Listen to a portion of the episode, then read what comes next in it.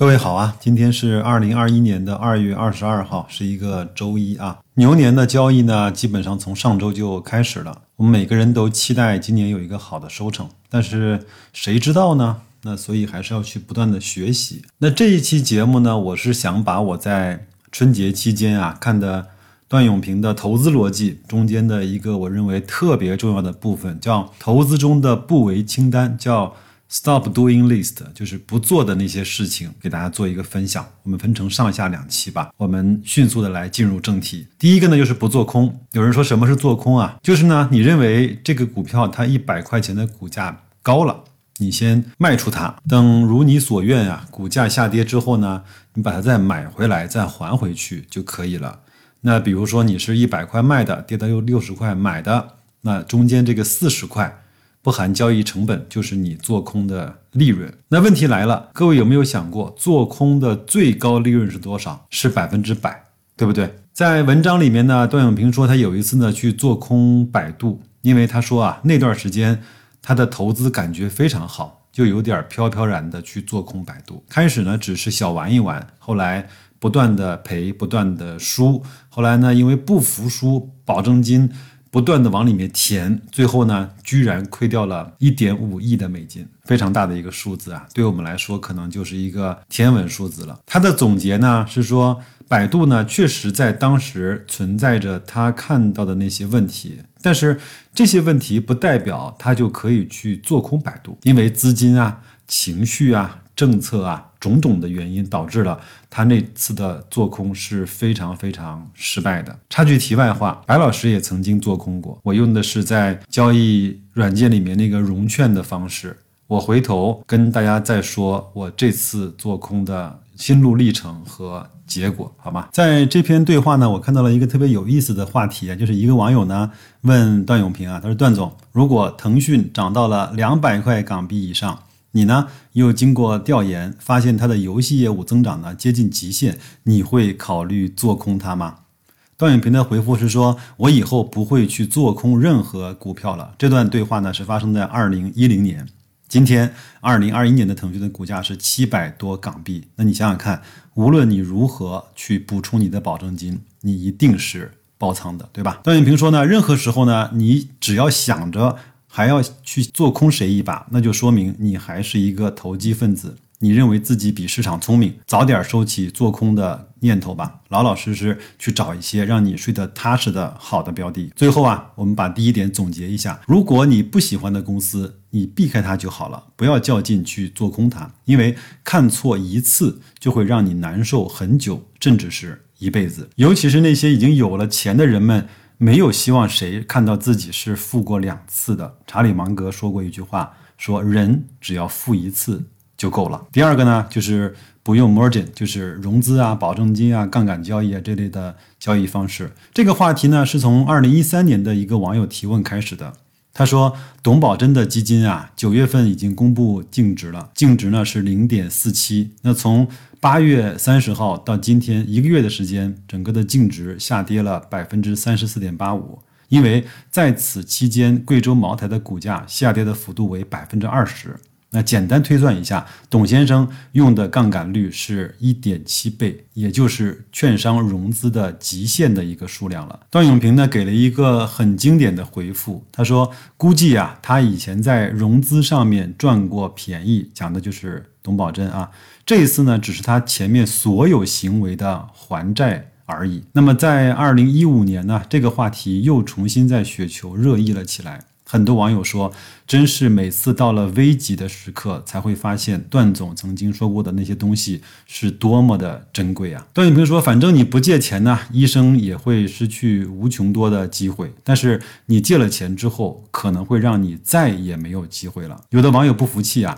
说，如果你借钱的期限可以拉长到八到十年，利率呢还是百分之六，也就是券商的融资的利率，那这样去借款投资是否可行呢？老段呢又说了一句我认为特别经典的话，他说：“从此之后你就开始吃不好也睡不好，有可能少活百分之十的寿命，而且最可怕的是，这个百分之的寿命是你最有经验的那个百分之十。”那得少赚多少钱呢？如果你懂投资的话，你就不应该用融资，因为你不需要它，也终究可以赚钱。如果你不懂的话，你更不应该用融资，因为你早晚会亏大钱。这些话，白老师个人认为都是老段同志摸着良心讲出来的，可以，可能经历过的人才会懂。还有网友呢抬杠啊，说那按揭买房算不算借钱投资呢？有的网友说应该不算吧，因为当房价下跌的时候，没有人逼你平仓。但真的是如此吗？那如果你不还贷款，你的银行会不会把你的房产拍卖掉呢？为什么现在银行越来越高的提高首付的比例？深圳啊，最近还在强行的给二手价、二手房去做定价。你可以按照两千万去买卖，但是呢，银行我只按照一千万给你发放贷款。想想看是为什么呢？是不是真的不会平仓，还是银行大幅度的提高了它平仓的有效性呢？段永平是这么说的啊，他说你用杠杆炒房和用融资呢去炒股其实是没有本质的区别的，但是问题来的时候，可能用更杠杆炒房更为的惨烈。因为房产的流动性一定会比股票更差一些，只不过现在是几乎没有人会相信在房产上会出大问题。最后啊，白老师帮你总结一句啊，如果你用融资，就说明你想赚快钱；如果你用融资，就好比你拿了一把无比锋利的尖刀，有可能杀死敌人，也有可能伤害到你自己。长期来看，你可以杀死一百次敌人，但是你只要杀死一次自己，就 game over 了。第三，不做不懂的东西。老段说，不做自己不懂的东西呢，投资的原则就是不懂不投。他说，他犯的几乎所有的错误都是自己做了当时还不是那么明白的事情。还好啊，他有一个好的习惯，就是知错就改，不管代价有多大。都是最小代价的原则去了结它。他说这些年呢，我在投资里亏掉的钱呢，在美金来看是以亿为单位的，都是违背了老八的教导下去亏损的，而赚到的大钱也都是在自己懂的地方赚的。他又说啊，说买自己不懂的东西呢，就是为什么超过了百分之八十五的人在牛市熊市都亏钱的主要原因。没有比因为股票涨了很多而买入。这个理由更荒唐的理由了。如果你觉得到最后你自己什么企业都搞不懂，那你就什么也不要碰。即便是如此，你的投资表现都可以在全世界排到前百分之十，或者是百分之十五了。不过你非要买自己不懂的东西，至少早晚你可以得到这些教训。也许这样的教训对你来说是人生的一种经验，或者是一种收获吧。第四点。就是不走捷径，英文的翻译呢叫 fast is slow，就是快即是慢，这是段永平长期以来英文的网名。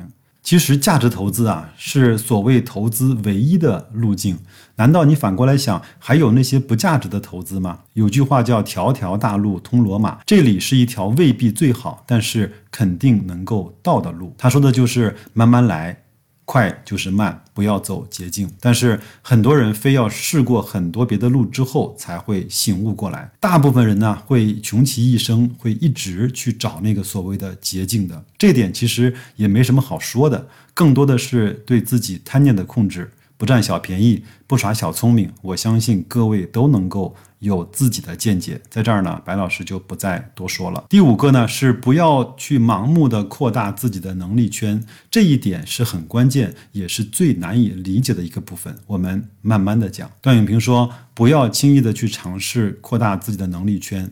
搞懂一个生意，往往是需要很多年的。轻易的跳进那些自己不熟悉的领域或者是地方。你早晚会栽的。人做的事情其实是很有限的，他说什么，或者是他能说什么，一点儿也不重要。更重要的是你能做什么和你在做哪些事情。股市上那些长期亏钱的人呢，大多数不知道自己的能力圈有多大。下面这句话呢非常经典，有一个网友问啊，段老师，请教一下，股票投资怎样才能够逐渐扩大自己的能力圈？段永平说：“大小真的不重要，知道那个边界才重要。”老八也说过，他说：“知道自己能力圈的大小和真正这个圈儿有多大，往往是前者更重要一些。而且呢，扩大自己的能力圈未必是明智的。这句话其实很难理解。